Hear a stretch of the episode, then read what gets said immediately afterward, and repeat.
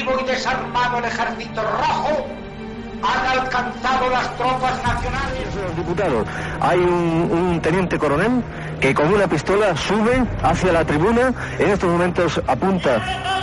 Es un... Estamos viviendo momentos muy graves para nuestra vida democrática. Y en estas circunstancias quiero dirigirme directamente a todos. de cercanías que circulaban Esto es Historias de la Historia. Dirige y presenta Fernando Lumbreras.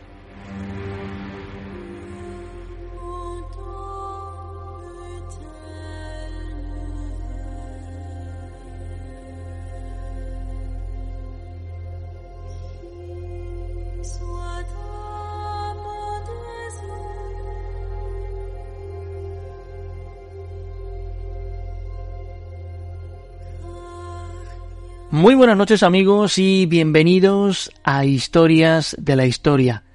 ¿Qué personaje el que os traemos esta noche? ¿Qué existencia tan agitada y qué huella la que dejó en nuestra historia? Huella que, como suele suceder, no fue todo lo reconocida que mereciera a posteriori, pero no por ello vamos a obviar su paso por este planeta y sus hazañas incuestionables y perfectamente documentadas.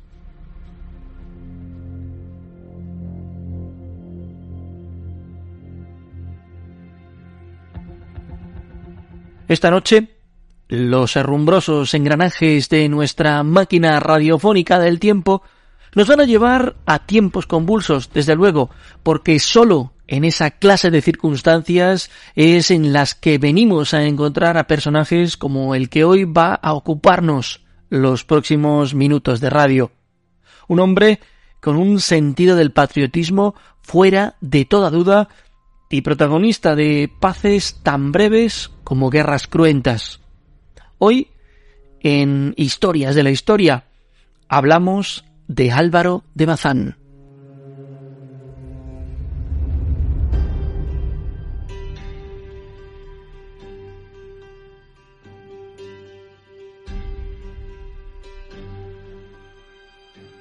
Hablar de la familia de Bazán es remontarnos muy atrás, de hecho, Álvaro de Bazán y Guzmán, antepasado de nuestro personaje de esta noche, fue descendiente de Íñigo López, quinto señor de Vizcaya.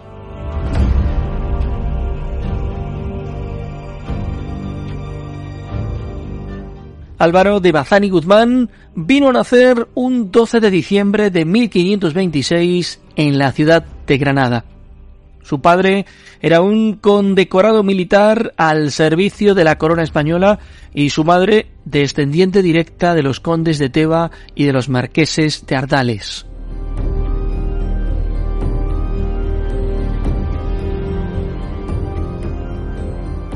Pues nada, que con el fin de que el niño fuese ya iniciándose dentro del círculo social al que iba a pertenecer, su padre le pidió al rey Carlos I, al emperador, que dotase al pequeño con un hábito de la Orden de Santiago.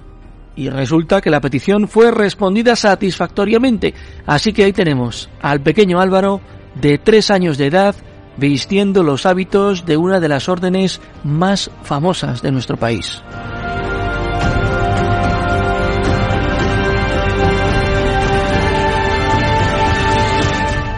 Pero eso no fue todo.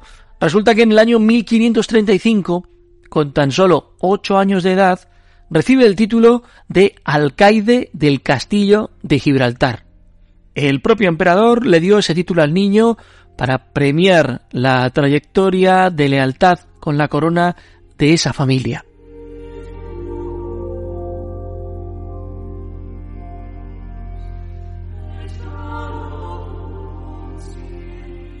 Pero he aquí que con nueve años descubre las artes de la navegación.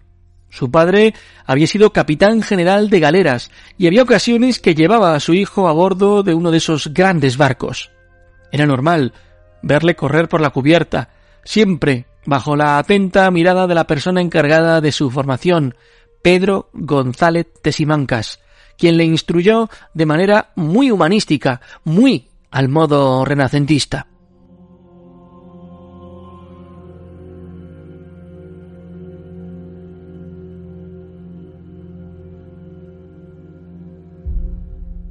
Hacia el año 1538 acompaña por primera vez a su padre a una de sus expediciones.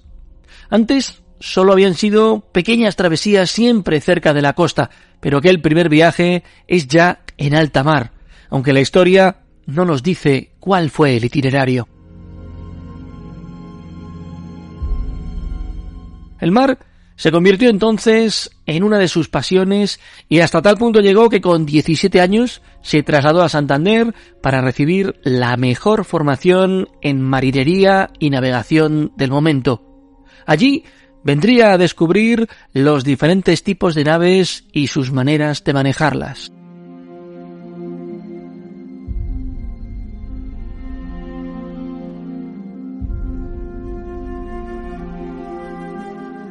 Corría el año 1544 cuando en aguas de la Ría de Muros, en Galicia, se libró un cruento combate entre barcos franceses y españoles. Pues allá que tenemos a un joven Álvaro de Bazán. En aquel enfrentamiento causaron más de 3.000 bajas francesas y hundieron incontables barcos. Ya en tierra, su padre le dejó al mando de la flota victoriosa mientras él se dirigió a Santiago de Compostela primero para dar gracias y a Valladolid después para informar del triunfo.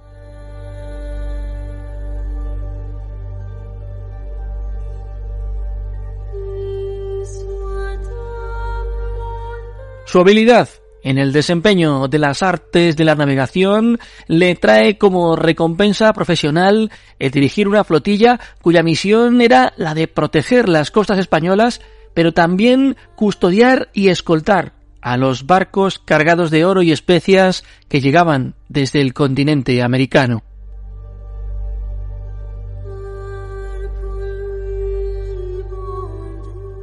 Y es precisamente en ese mando que adquiere una experiencia absolutamente extraordinaria al enfrentarse a corsarios franceses, ingleses e incluso norteafricanos que trataban de atacar las posiciones españolas a toda costa.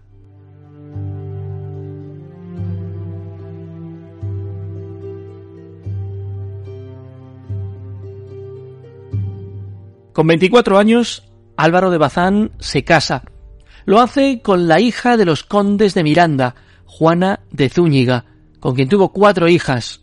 Pero enviuda pronto y se casará por segunda vez con María Manuel de Benavides.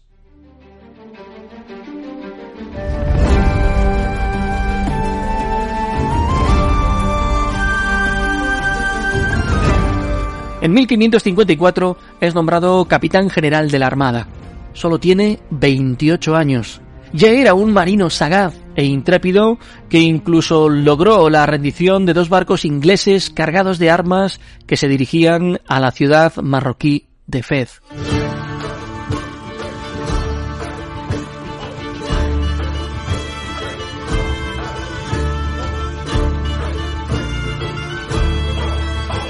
En el año 1560 se produce la derrota de los Helves, una armada de barcos otomanos derrota frente a las costas de Túnez a un contingente naval formado por una serie de territorios cristianos. Álvaro no participó directamente en esa acción, pero sí que acudió con sus barcos en defensa de posiciones tan estratégicas como Orán y Mazalquivir. Su labor en estos asedios fue absolutamente fundamental para frenar la ofensiva de los turcos.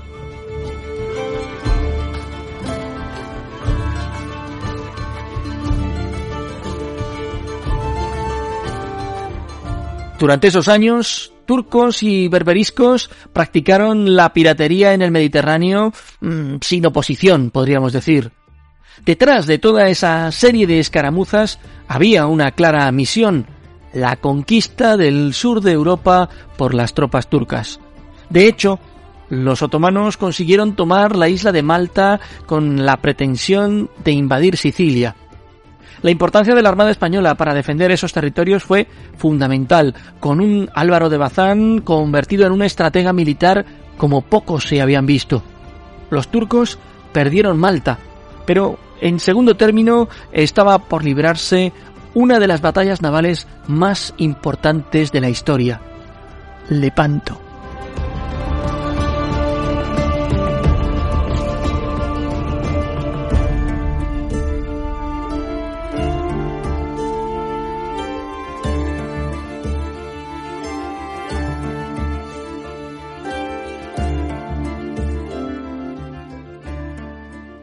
La batalla de Lepanto, librada en 1571 y de la que creo os hemos hablado en programas anteriores de Historias de la Historia, fue el mayor enfrentamiento entre las potencias cristiana y musulmana.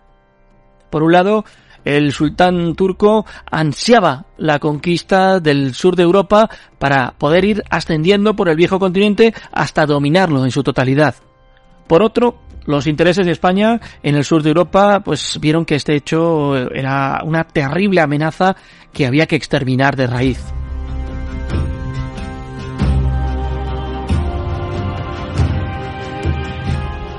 Álvaro de Bazán se incorpora a la flota que parte hacia la batalla en Nápoles.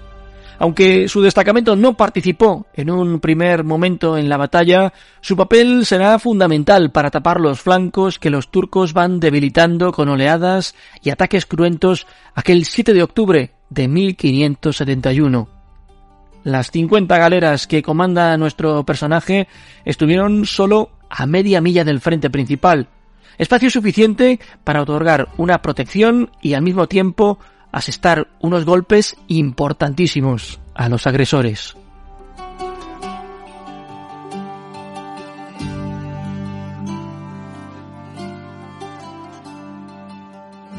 No es descabellado afirmar que con los auxilios a los otros almirantes Álvaro de Bazán se convirtió en decisivo en la victoria española en Lepanto. Sin embargo, el rey le requerirá una vez más para asestar el golpe definitivo sobre Túnez junto a Juan de Austria. Por su valor y por el triunfo fue ascendido a capitán general de galeras de España.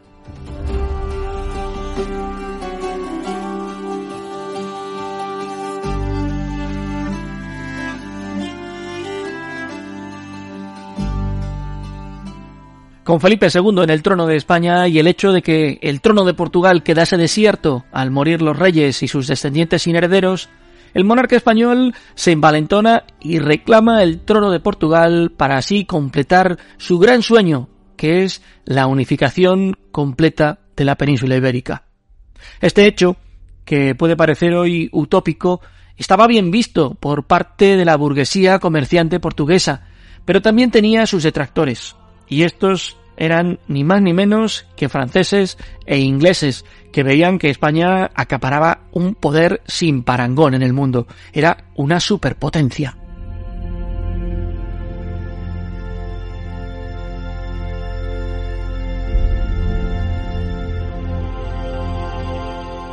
Los esfuerzos de estos dos países se centraron en minar y destrozar cualquier intento de que Felipe II consumara sus planes. Y en este sentido, la batalla de Isla Terceira, de la que también nos hemos hecho eco en estos micrófonos, fue uno de los episodios más significativos.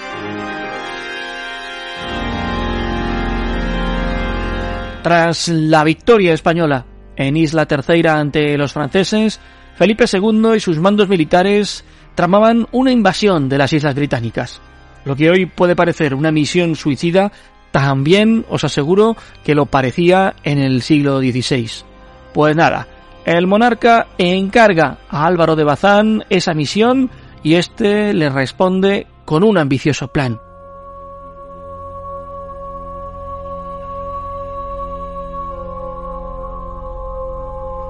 Lo que pasó es que no se pudo llevar a cabo porque en el año 1585 las defensas españolas supieron que los ingleses estaban preparando una expedición comandada por Francis Drake con vistas, no se sabe bien si a tomar Portugal por la fuerza o directamente para dirigirse a tierras americanas.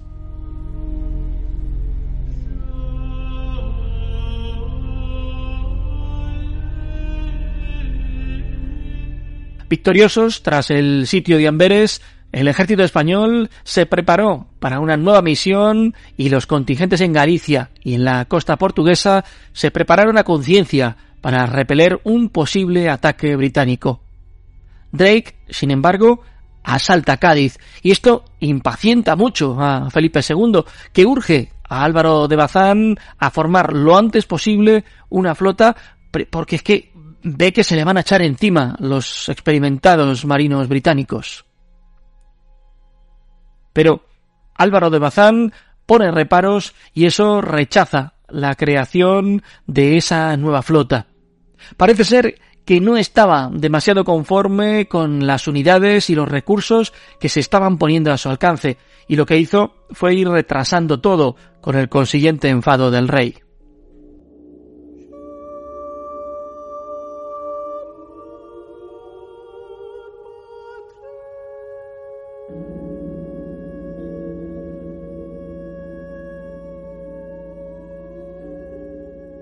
Laureado como era, marqués además, Álvaro de Bazán en los últimos años de su vida estaba ya cansado de entrar en guerras y asedios. Hay quien dice que fue relevado de su puesto de capitán general. Lo cierto es que el 9 de febrero de 1588 moría en Lisboa y que muchos de los marinos españoles le consideraban el más grande de los militares en materia de combate naval que naciera en España.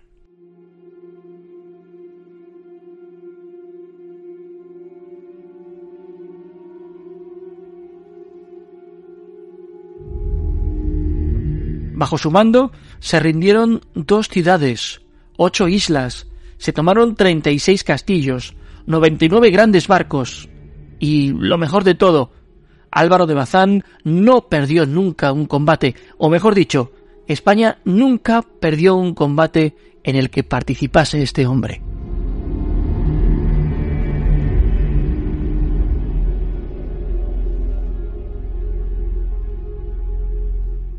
Más allá de su pericia militar, Álvaro de Bazán destacó como literato y mecenas. Sin duda, la formación humanista que recibió en su juventud es la causa de este amor por las letras y por el fomento de la cultura, el mismísimo Cervantes habla de él en Don Quijote de la Mancha, elogiando su condición de invicto.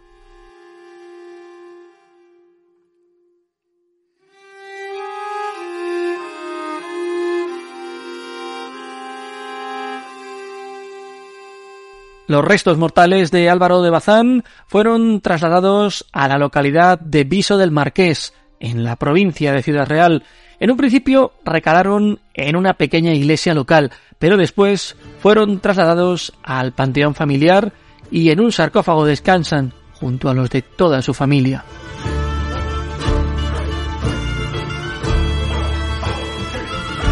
Y esta es la historia de Álvaro de Bazán, el marino más grande de la historia de España.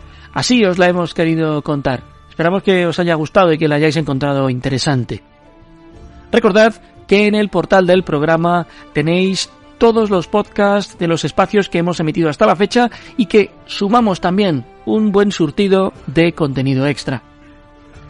Amigos, volveremos la próxima semana. Hasta entonces, gracias por estar ahí, gracias por escribirnos todos los que lo habéis hecho y desde Madrid, como siempre, muy buenas noches y buena suerte.